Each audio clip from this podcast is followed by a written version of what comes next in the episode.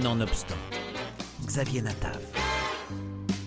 I've heard there was a secret chord that David played and it pleased the Lord.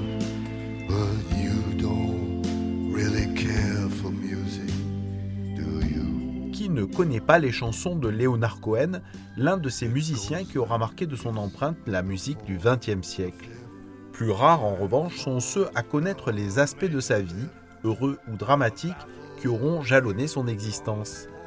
C'est là qu'intervient l'auteur de bande dessinée québécois Philippe Gérard, qui signe aux éditions Casterman un album tout en finesse et en émotion, Léonard Cohen sur un fil. Le lecteur y découvrira, à travers des flashbacks, les éléments clés de la vie du chanteur-compositeur de Suzanne ou de Alléluia. L'album, dans le plus pur style graphique de la ligne claire, s'ouvre sur une scène digne de Rosebud de Citizen Kane. De Rosebud de Citizen Kane, je dois dire que c'est, c'est réellement c'est une référence que j'avais en tête quand j'ai commencé à travailler sur le livre. Là, c'est, c'est vraiment le genre de d'émotion que je voulais susciter en commençant le livre, en tout cas. Euh, au départ, j'ai bon, j'ai lu beaucoup sur euh, Leonard Cohen pour savoir un peu euh, quel angle j'allais choisir pour aborder mon sujet, parce qu'évidemment, il y avait beaucoup, beaucoup à dire à propos de Leonard Cohen. Et quand tout, euh, quand j'ai eu compilé toute ma documentation, j'ai étalé tout ça sur ma table à dessin devant moi pour un peu euh, essayer de trouver un fil rouge, un fil narratif qui allait traverser tout le livre. Et spontanément, j'ai dessiné une étoile de David sur une feuille de papier. Et sans réfléchir, j'ai écrit Mort de Léonard Cohen au centre. Et après ça, je me suis dit que chacune des pointes de l'étoile serait consacrée à une décennie. Donc, années 50, années 60, années 70, années 80, années 90 et années 2000. Et après ça, je me suis dit que pour chaque décennie, il y aurait une femme, une chanson et un objet. Donc, euh, et bon, après ça, bon, évidemment, en chaque décennie, on revenait vers le centre de l'étoile pour aborder à nouveau euh, pendant une seule page la mort de Leonard Cohen, parce que le livre commence par sa mort. C'est comme ça que ça s'est construit. C'est vraiment, euh, c'est comme si mon, mon, subconscient ou mon inconscient avait travaillé pour moi là, à ce niveau-là.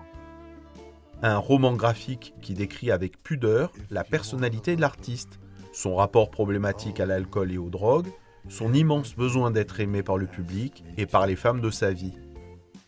Je pense que Leonard Cohen avait, besoin de sentir l'amour des gens autour de lui. Je ne dis pas nécessairement qu'il s'exposait ou qu'il était, euh, comment dire, qu'il n'allait pas à la pêche à l'amour en, en, prenant des, marches dans son quartier, mais le fait de côtoyer euh, monsieur, madame, tout le monde, à mon avis, c'est une forme de générosité qui allait dans les deux sens. Et euh, c'est une des choses que j'ai réalisées à un moment donné, c'est que bon, il, y a, les femmes évidemment dont il parle dans ses chansons, Suzanne, Marianne, etc. Et il y en a d'autres aussi. Euh, euh, et, c'est réellement un point qui est assez frappant. Léonard Cohen a aimé des femmes très fortes.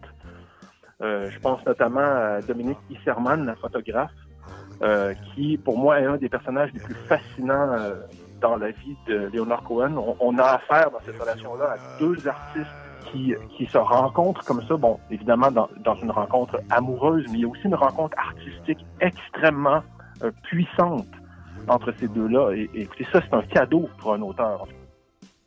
Et puis, l'album nous révèle les rapports intimes que Léonard Cohen avait avec sa judéité. Une fibre juive qui l'aura accompagné tout au long de sa vie, de son grand-père rabbin à l'origine de son amour du savoir et de l'écriture, jusqu'à son album You Want It Darker, qui reprend des textes de la tradition et qui est accompagné pour l'occasion de la chorale de sa synagogue. Il voulait aller travailler dans un kibbutz pendant la guerre des six jours. Un peu par hasard, euh, il a été reconnu pendant qu'il euh, était euh, à Tel Aviv. Un autre musicien lui a demandé d'aller chanter pour les troupes israéliennes.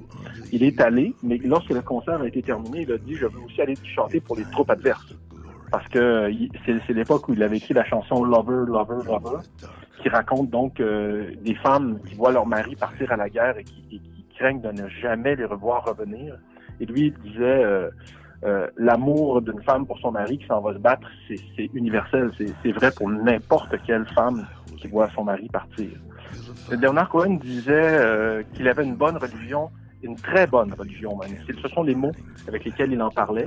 En me penchant sur son travail, en essayant de comprendre sa manière de voir la vie, sa manière d'avancer dans l'existence, j'ai réalisé que, au fond, les deux outils qu'il avait en sa possession, très jeune, pour euh, affronter les périls de l'existence, c'était la poésie et sa culture juive. c'est comme si ce sont des outils qu'on pourrait considérer comme étant fragiles, mais qui au bout du compte l'ont rendu extrêmement fort. La grande réussite de ce roman graphique de 120 pages réside dans la fluidité du récit, retraçant près de 70 ans de la vie de cet artiste hors norme, mais aussi grâce à la pudeur avec laquelle Philippe Gérard a su nous la faire découvrir. We killed